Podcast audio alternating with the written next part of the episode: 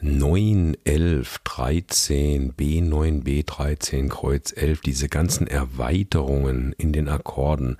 Wann, welche, warum und wie, um das geht's heute. Ich bin Klaus und das hier ist eine neue Folge von Besser Improvisieren von der Jazzschule Berlin. So, für diese Episode ist jetzt wirklich gut, wenn du dir ein Stück Notenpapier nimmst und es mal mitschreibst. Ich meine, ich könnte es auch aufschreiben und dir das dann fertig servieren, aber wenn du das beim Hören jetzt gleich selber notierst, verspreche ich dir, dann wird es dir total klar. Und zwar geht es um das Thema Akkord versus Skala. Was ist der Unterschied? Und jetzt sage ich mal ganz frech, gibt es überhaupt einen Unterschied? ja, natürlich gibt es einen Unterschied. Eine Skala wird nacheinander gespielt und ein Akkord wird zusammengespielt, da von den Tönen her. Schau mal her, wir nehmen äh, mal die D-Moll-Tonleiter und zwar, wir befinden uns in C-Dur und D-Moll ist jetzt zum Beispiel die zweite Stufe in einer 2-5-1-Verbindung. Also haben wir nur die weißen Tasten auf dem Klavier oder man kann auch sagen D-Dorisch und hören uns das mal an.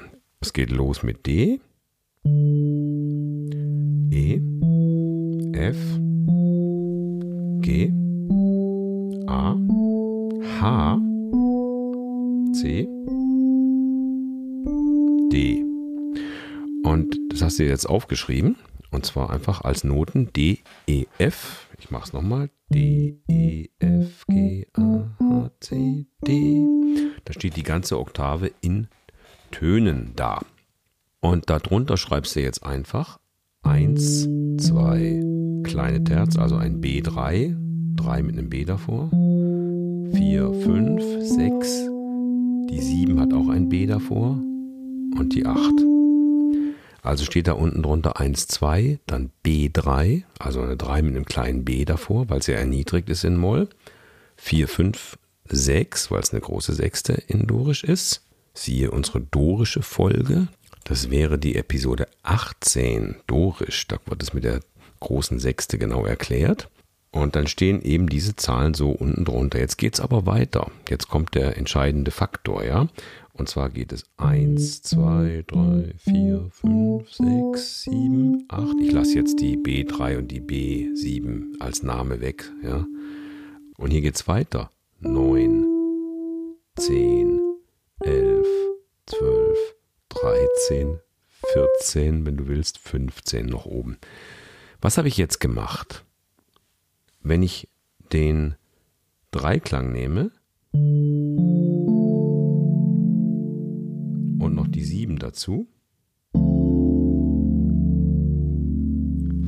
Dann kann ich oben als Akkorderweiterung, hier haben wir jetzt 1, B3, 5 und B7, also der Vierklang mit Grundton, Terz, Quinte, Septime. Da oben kann dann die None dazu. Das ist das E. Das kann ich aber auch eine Oktave tiefer spielen. Hörst du es? Da ist es mittendrin. Also oben das E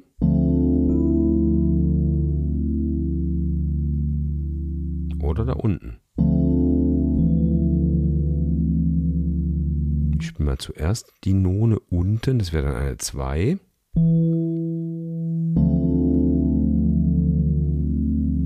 Auch schön, ne? Entsteht so ein kleiner Sekundschritt zwischen dem E und dem F, was sehr schön klingt. So ein kleiner Knoten im Akkord. Solche Akkorde sind sehr hübsch.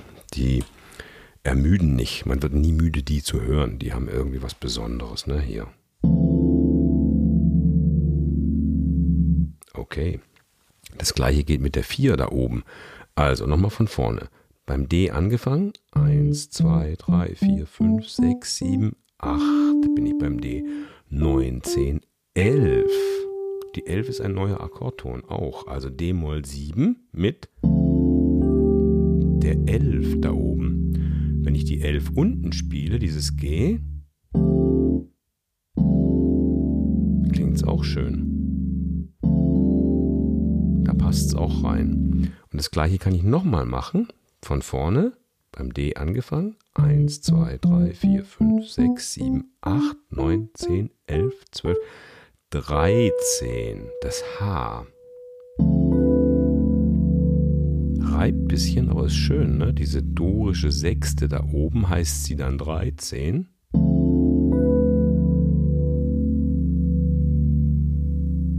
kann ich auch unten in die Oktave reinspielen. Gibt auch wieder eine kleine Spannung, Sekundenspannung. Ja? So, was bedeutet es? Jetzt halte mal kurz inne. Ich hoffe, du hast mitgeschrieben. Wenn nicht, dann höre gerne nochmal von vorne und nimm dir wirklich ein Notenpapier. Dann wird dir das ein für alle Mal klar. Der springende Punkt kommt nämlich jetzt gleich. Die 9, die 11 und die 13 da oben sind keine anderen Töne als in der unteren Oktave die 2, die 4 und die 6. Das bedeutet, dass der D-Moll-7-Akkord mit Grundton, Terz, Quinte und Septime plus diese drei oberen Töne, nämlich 9, 11 und 13, wenn man die unten reinsteckt in die Oktave, dann hat man was? Also D-Moll 7 mit Grundton, Terz, Quinte, Septime. Und dann kommt dieses 9, 11, 13, was in der unteren Oktave die 2, die 4 und die 6 sind. Da hat man einfach die ganze Tonleiter. Also diese sieben Töne, die im Akkord drin sind, ja. Ein D, Moll 7, 9, 13 ist genau das gleiche wie eine D-Moll-Tonleiter, nur halt einfach die Tonleiter ist horizontal und der andere, der Akkord ist vertikal in Terzen aufgebaut. Aber vom Tonmaterial her ist es genau das gleiche. Lass dir das mal auf der Zunge zergehen. Eine Skala mit sieben Tönen ist das gleiche wie ein Akkord mit sieben Tönen. Jeder Akkord kann theoretisch aus der ganzen Tonleiter aus den sieben Tönen gebildet werden immer 1, 3, 5, 7, 9, 11, 13. Und manchmal ist es dann eben eine B3 oder eine B9 oder was auch immer dann davor kommt. Das sehen wir jetzt gleich. Aber grundsätzlich gilt, Tonleiter und Akkord bis zur 13 sind das genau gleiche. Und jetzt gibt es einen Mythos oder ein kleines Missverständnis. Oft denken Leute, die anfangen zu improvisieren über Jazz-Standards und Akkorde, dass Akkorde so irgendwie ein Eigenleben haben, ja haben sie aber nicht. Sie bestehen einfach aus dem Tonleitermaterial, was gerade in dem Moment dran ist. Ich mache mal ein Beispiel. Wir haben eine 251 in C-Dur, ja, also D-Moll 7, G7 und dann C Major 7 und noch C6 als Variante. Und ob ich das D-Moll 7 so spiele als D-Moll 7 oder noch die None oben oder unten hinzufüge, machen wir sie mal unten, ist nur eine kleine Farbe oder die 11 unten. Merkt man fast nicht, ne? Ohne die 11, mit. Verstehst du? Also, ob da D-Moll 7, D-Moll 7, 9 oder D-Moll 7, 11 oder sonst was steht, spielt eigentlich gar keine Rolle, solange das einfach die Tonleitertöne sind. Genau das gleiche gilt bei G7. Ob da noch ein A reinkommt, was die None wäre, ändert nicht den Akkord und die Funktion und schon gleich dreimal nicht die Skala, die gespielt werden soll. Das ist alles diatonisch, ne? In Folge 39 sprechen wir über die Magie der Diatonik. Da kommt es auch nochmal vor, kannst du auch nochmal wiederholen. Folge 39, Diatonik. Also zum Beispiel die ganze 2-5-1-Verbindung besteht einfach nur aus der C-Dur-Tonleiter, sowohl in der Skala als auch in den Akkorden. Und ob die Akkorden noch andere Erweiterungen drin haben, zum Beispiel hier C Major 7 könnte auch noch ein, ein D da oben haben dann ist es die None. Aber auch C6 ist der gleiche Akkord, ist nicht der gleiche Akkord, aber C6 besteht auch nur aus den C-Dur-Tonleitertönen. Da kann auch noch ein D mit rein. Das ist da ein bisschen tief. Aber auch bei C Major 7 kann noch ein A rein.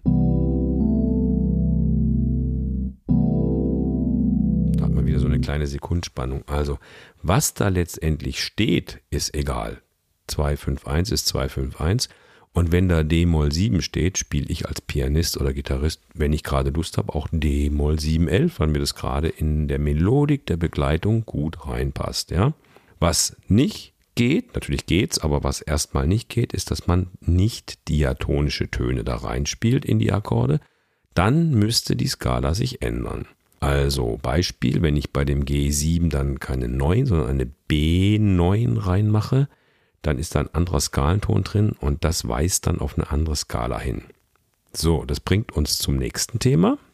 Dieses neue Thema, darüber haben wir schon in Episode 28 bei Harmonisch Moll gesprochen. Damals haben wir es in A-Moll gemacht. Zur Übung machen wir es jetzt in D-Moll, weil wir jetzt sowieso gerade in D-Moll waren. Und zwar nehmen wir jetzt die D-Moll-Harmonisch-Tonleiter. Schreibt ihr auf D, E, F, G, A. Bis hierhin ist alles gleich wie in Dorisch. Jetzt kommt die kleine Sechste, B-Flat.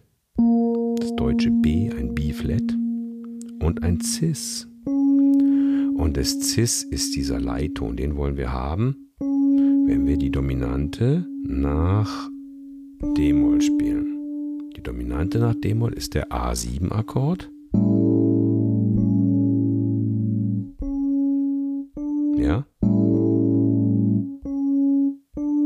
Deswegen gibt es die, diesen, diesen Leitton. Okay. Und hier gilt jetzt das Gleiche. Wenn du jetzt von A aus die Sache betrachtest, weil um das geht's, A7 geht nach D-Moll.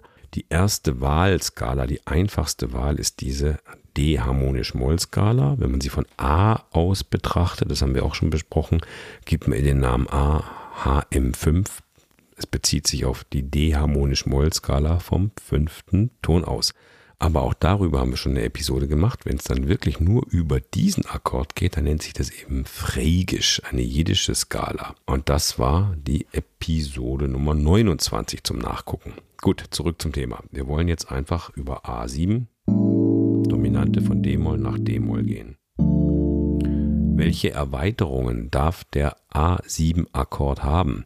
Und wenn du dir jetzt den Akkord genau anguckst, von A, am besten, wie gesagt, schreibst es jetzt einmal auf, dann hast du es für immer verstanden. Du hast den A. A, Cis, E ist der Dreiklang. A, Cis, E, G. paar Töne dazu, nämlich da oben gibt es das B-Flat, dann das D und dann noch das F. Die drei kommen dazu und die würde man in diesem Kontext dann beziffern mit eigentlich B9, weil das B-Flat ist in A eben keine 9, sondern eine B9. Und das D wäre die 11, das sagt man aber in Dur nicht, sondern da nennt man das Ganze Sus 4. Auch hierzu gibt es eine Episode. Jetzt füllt sich das langsam hier, das ganze Ding. Ich schaue mal nach. Die Sus 4 ist die Nummer 20, Episode 20. Also in Dur sagt man nicht 11 oder sagen wir so, in Dur kann man die 11 nicht parallel, also dieses D da oben, mit dem Cis da unten verwenden, weil das clasht irgendwie. Also dann fliegt einfach die Terz aus dem Akkord raus, keine Terz ist drin, sondern ist die 4 drin und dann nennt man das Sus 4 und dann klingt es gut. Hat rein klangliche Gründe, beides zusammen klingt einfach nicht so dolle. Ja, und somit ist der Akkord via der Skala definiert. Also wenn ein A7 nach D-Moll geht, es gibt immer auch noch andere Möglichkeiten, aber die erste, die schulmäßige Wahl ist, dass man da harmonisch Moll spielt, um diesen Leitton nach D-Moll reinzubekommen.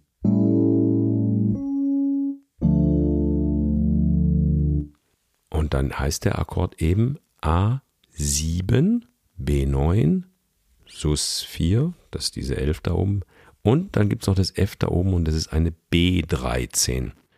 Oder in der Oktave tiefer dann die B6. Und jetzt wirst du feststellen, wenn du das richtig aufschreibst alles, dass das natürlich wieder die gleiche Skala ist. Die D-harmonisch-Moll-Tonleiter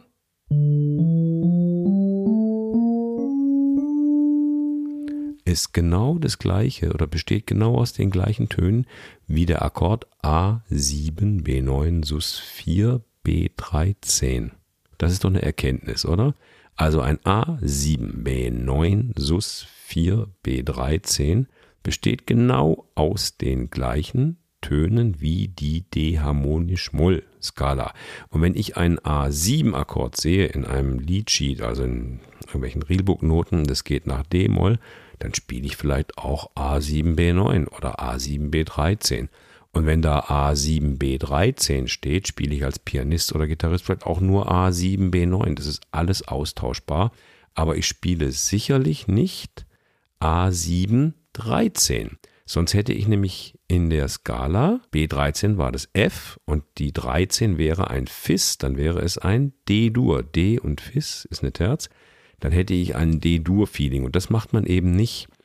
So, ich hoffe, du verstehst jetzt, dass sozusagen der Akkord der Skala folgt. Also die Melodik, die in einem Stück zugrunde liegt, bezieht sich auf eine gewisse Skala und der Akkord wird eben aus der Skala, die in diesem Moment gerade richtig klingt oder von der ich entscheide, dass sie da richtig klingt, daraus wird eben auch der Akkord gebildet. Das heißt, Faustregel zum Beispiel hier, wenn es nach Moll geht auf der Dominante, dann passt immer dieses B9, B13 optional noch die SUS4, aber die B9, B13, die beiden sind es, die eben Töne der D-Moll-Skala ist.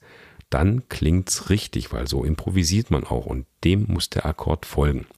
Natürlich gibt es mal eine Ausnahme und es gibt auch Akkorde, die 9 B13 und so weiter heißen, aber dann sind spezielle melodisch-Moll-Zusammenhänge. Das gibt es in seltenen Fällen, nicht so oft, aber es gibt es auch.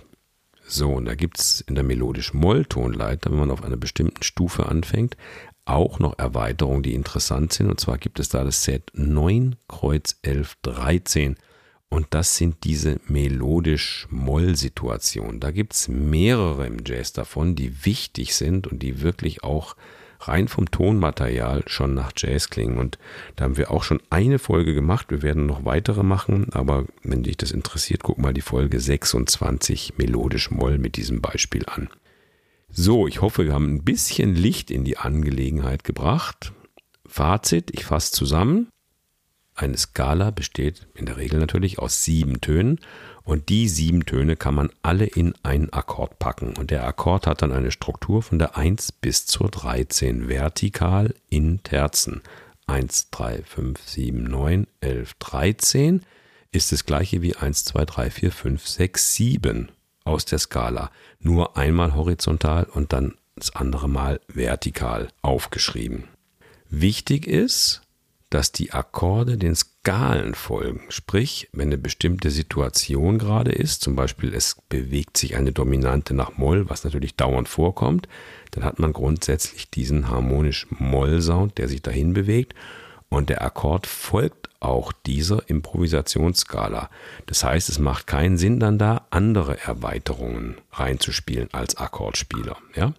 Ja, und ich sage noch dazu, dass das tatsächlich äh, Material ist, was wir in unserem Grundkurs Jazz Standards ganz ausführlich besprechen, weil diese Jazz Standards bestehen eben genau aus diesen zwei Fünf-Verbindungen in Dur und in Moll, aus diesen anderen Zwischendominanten, wie wir sie schon gesehen haben hier in den Episoden, und auch aus diesen Sekundärdominanten, die dann melodisch Moll erfordern. Ein Beispiel war Folge 26 und dieses ganze Set zusammen macht die Standards aus, die Jazz-Standards. Das ist sozusagen ein großer Modulbaukasten. Und wenn man den einmal durchdrungen hat, so viele Optionen sind es gar nicht, so viele Bausteine, dann kann man einfach jeden Jazz-Standard richtig verstehen und weiß auch, warum, wann welche Skala kommt, sowohl zum Improvisieren als natürlich dann auch zum Begleiten, weil das ist genau das Gleiche, weil die Skalen bestimmen ja, wie du heute gesehen hast, die Akkorde. Okay, ich hoffe, ich habe ein kleines bisschen Licht in dieses Dunkel gebracht und vielleicht den einen oder anderen Irrtum sozusagen mal ein bisschen aufgelöst. Und ja, wenn du hier Spaß dran hast, dann trag dich gerne in unseren Newsletter ein, dann verpasst du keine Folge mehr. Und wir hören uns in der nächsten Episode. Bis dahin, tschüss.